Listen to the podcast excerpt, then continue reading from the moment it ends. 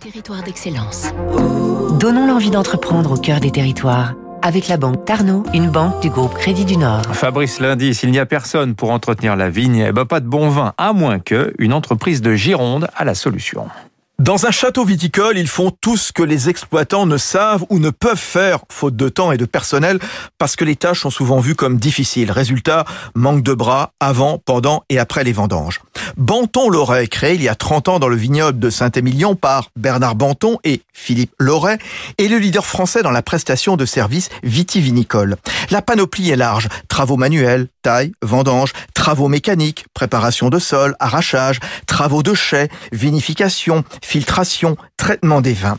L'entreprise familiale de Vignonnet en Gironde ne cesse d'ailleurs d'étendre son périmètre, notamment la météo, de plus en plus incertaine et violente. Le gel est évidemment le risque majeur et on l'a vu en avril, un pôle environnement a été créé. Benjamin Banton, qui avec Sophie Loret dirige la société.